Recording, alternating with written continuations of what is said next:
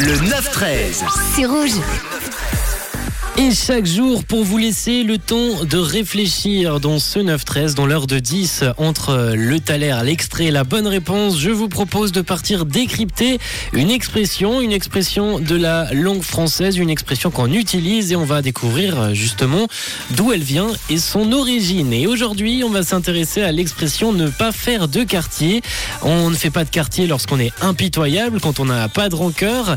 Et cette expression, eh bien, elle vient de l'ancien régime. Mais sous l'Ancien Régime, les quartiers étaient des cantonnements où les soldats étaient en sécurité et pouvaient se reposer. Au XVIIe siècle, le sens de ce mot a évolué pour désigner un lieu où l'on était bien traité. Et l'expression proche demander quartier, connue depuis 1673, signifiait alors demander grâce, car le quartier était une mesure qui permettait de laisser la vie sauve à un prisonnier. L'idée est restée, mais seule la forme négative a subsisté. Une personne qui ne fait pas de quartier et donc quelqu'un d'impitoyable qui ne fait preuve d'aucune indulgence. Voilà d'où vient cette expression ne pas faire de quartier.